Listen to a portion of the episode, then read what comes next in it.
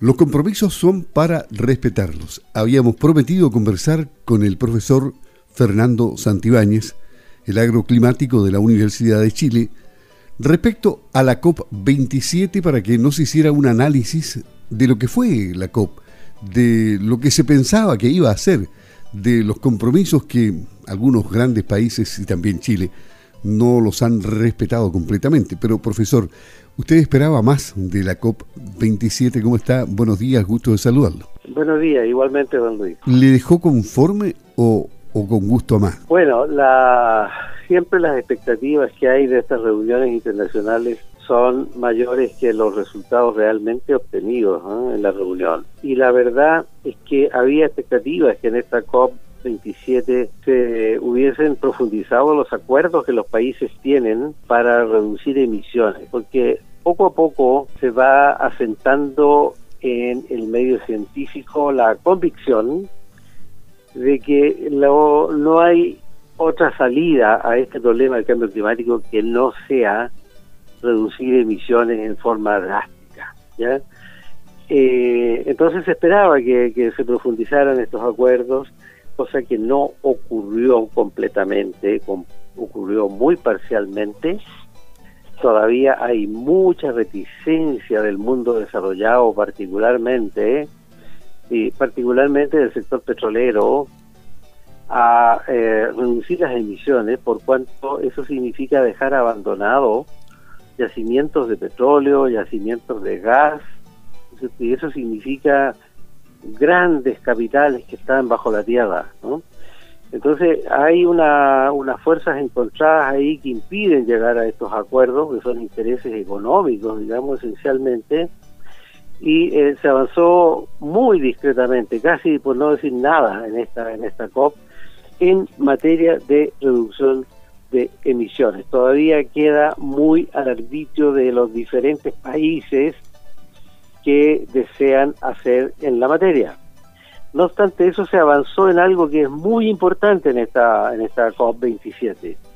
Se avanzó en aceptar el principio del daño ambiental que produce el cambio climático en países que no tienen responsabilidad sobre el cambio climático. Entonces, eh, se propuso crear un fondo por primera vez reparatorio de los perjuicios que el cambio climático pueda producir en, países, de, especialmente del mundo eh, en desarrollo. ¿ya? Entonces se asentó un principio de responsabilidad que antes no existía y que yo creo que puede ser el germen en el futuro de una mayor solidaridad de los países desarrollados que sí han provocado el cambio climático hacia los países en desarrollo que no han sido los grandes protagonistas del cambio climático. En, todo caso, se sigue aplicando lo que siempre se ha aplicado, es decir, el, el que contamina paga y siempre resulta más barato pagar después de contaminar que dejar de contaminar, porque no deja de producir con grandes utilidades y con bajos costos, además. Por supuesto, pero hasta ahora habíamos vivido en un mundo de que el que contamina no paga. Por lo tanto, ya es un avance el hecho de que por lo menos pasemos a la etapa de el que contamina paga. Tendremos que pasar luego a la fase 3, que es no contamine, ¿no? que es la única solución que hay razonable frente al cambio climático. No hay otra. Tiene usted mucha razón, aquí no se trata de pagar, porque por lo demás ningún fondo reparatorio va a pagar los reales daños que los países, entre otros Chile, ¿no es cierto?, eh, está sufriendo producto de este calentamiento global. Esto nos está reduciendo a nosotros dramáticamente las precipitaciones y eso tiene impactos enormes sobre la economía nacional y va a hacer una fuerte limitación eh, a nuestro desarrollo en el futuro. De modo que si algún país nos paga nunca nos va a pagar una revolución significativa en relación al tamaño del perjuicio que Chile va a sufrir como consecuencia del cambio climático. Bueno, y, el cambio de conciencia eh, ha sido lento, eh, realmente lento. ¿eh? Muy lento, demasiado lento. No hay una todavía una percepción de parte de los gobernantes de los países importantes del mundo como para eh, ir más allá de la especulación económica eh, y decir, bueno, aquí tenemos que reducir emisiones cualquiera sea el costo, porque el perjuicio que si no lo hacemos va a ser muy superior a cualquier costo que paguemos hoy día por, por reducir las emisiones de, gases de efecto invernadero. Todavía no llegamos a ese punto, desgraciadamente.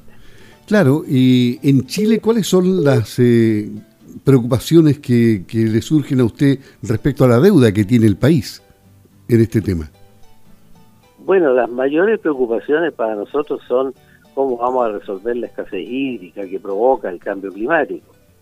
Es decir, eh, el cambio climático significa que los frentes que nos traían lluvias del Pacífico les está costando mucho más llegar con lluvia al continente y eso está haciendo que las precipitaciones sean cada vez más espaciadas en el tiempo o más débiles y dejan una menor carga de agua una menor reposición de nieve en la cordillera, y eso, eh, el agua es, tan esencial que tiene implicancias en toda la vida de la sociedad, ¿no es cierto? No solo en la economía, incluso en el bienestar humano, en la seguridad, ¿no es cierto?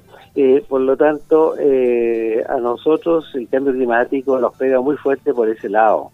No nos pega fuerte como a otros países por el lado de los eventos climáticos tan extremos, porque en Chile tenemos el océano Pacífico que es un regulador climático que impide que hayan huracanes, impide que hayan granizos como con la intensidad que están habiendo en Europa o que hayan inundaciones como las que están habiendo en muchas partes del mundo.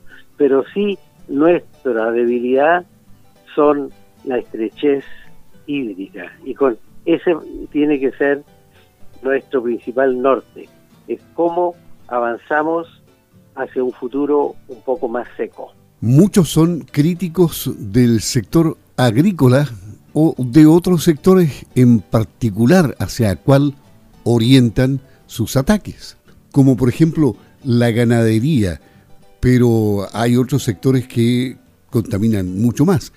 En, este sentido, ¿estima usted que el trabajo que se ha hecho en sustentabilidad por parte de la producción agrícola en general y la ganadería en particular ah, va bien orientada hasta ahora? No, yo creo que siempre se puede hacer algo más, ¿ya? Pero partamos de la base de que la agricultura no hace una contribución tan importante a las emisiones totales. la agricultura está por debajo del 20% de, de las emisiones. O sea, hay un 80% que no son agrícolas y que tienen esencialmente que ver con la minería, la industria y el transporte, eh, la generación de energía. Entonces todavía generamos una proporción de nuestra energía eh, eh, de manera importante en base a carbón, cada vez menos, pero todavía queda, ¿no es cierto?, petróleo y gas. de manera que si queremos reducir emisiones como país, tenemos que ir al 80% y no al 20% porque por lo demás, en el 80% que es la minería, la energía, la industria, ¿no es cierto?, el transporte, eh, hay una cuestión que es puramente tecnológica. Eh, con, ingeniería, con tecnología, podemos abatir eh, esas emisiones de manera muy importante. En la agricultura es muy difícil que podamos abatir emisiones porque la agricultura es una actividad que que trabaja con seres vivos y por lo tanto no podemos modificar las condiciones porque si las modificamos nos vamos a quedar sin alimentos. Entonces, la agricultura es una actividad diferente a, muchas de las otras. Por lo tanto, yo no pondría a la agricultura en el banquillo de los abusados, sino que más bien a otros sectores de la economía si queremos hacer un plan de reducción de emisiones muy drástico en Chile. Reemplazo de energías fósiles por energías no convencionales, ¿no es cierto? Solar, eólica, hidrógeno. Hacia allá tenemos que ir muy rápido. Estamos conversando con el profesor Fernando Santibáñez. Al final, profesor, cuénteme qué pasa con el cambio climático, con el fenómeno de la niña, con las temperaturas que comienzan a subir en primavera, con em, los sistemas frontales ya más debilitados. Eh, definitivamente, ¿cuándo se retira la niña del Pacífico? Bueno, eh, el pronóstico para este año sigue invariable. Eh, la niña se retira hacia fines de año, a principios del próximo. Ya las aguas van a estar normalizadas, las aguas del Pacífico van a estar a una temperatura normal, lo cual significa que habrá desaparecido por ahora la niña, ¿ya? Eh, y entraríamos en una fase más normal. Y está pronosticado que todo el primer semestre de 2023 vamos a estar en, en una condición de normalidad. Eso significa que los promedios del clima se debiera comportar de acuerdo a los promedios estadísticos históricos, ni más lluvioso ni menos lluvioso que un año promedio, ¿cierto? Lo cual ya es una buena noticia, de alguna manera. Eh, claro que hay un, un, informe que salió hace muy poco de, de un centro norteamericano que dice que hay una posibilidad de que la niña se devuelva, esperemos que eso no sea así, se devuelva hacia el segundo semestre. ¿Ya? Pero hay muy poca certeza de que eso ocurra aún. Lo único cierto es que vamos a tener todo un primer semestre relativamente favorable. ¿ya? De modo que este próximo año eh, no debiera ser tan desfavorable en materia de lluvia. Y, y respecto a las temperaturas, este año vamos a seguir con una primavera calientita, un principio de verano calientito, pero no extremo no en extremo caliente, ¿no es cierto? Tal como lo dijimos la otra vez, sino con temperaturas levemente por encima de lo normal, con estas onditas de calor, de temperaturas moderadas. Eh, y con eh, promedios de lluvia por debajo de lo normal, por lo menos hasta, hasta este mes de diciembre. Fernando Santibáñez, el agroclimático de la Universidad de Chile, que siempre cumple sus compromisos para conversar con Campo al día y mantenernos informados al tanto con la meteorología, con el cambio climático y también con ese análisis que hizo de la COP27. Don Fernando, que tenga una buena jornada. Hasta pronto, gracias. Bueno, gracias igualmente, don Luis. Hasta luego. Hasta luego.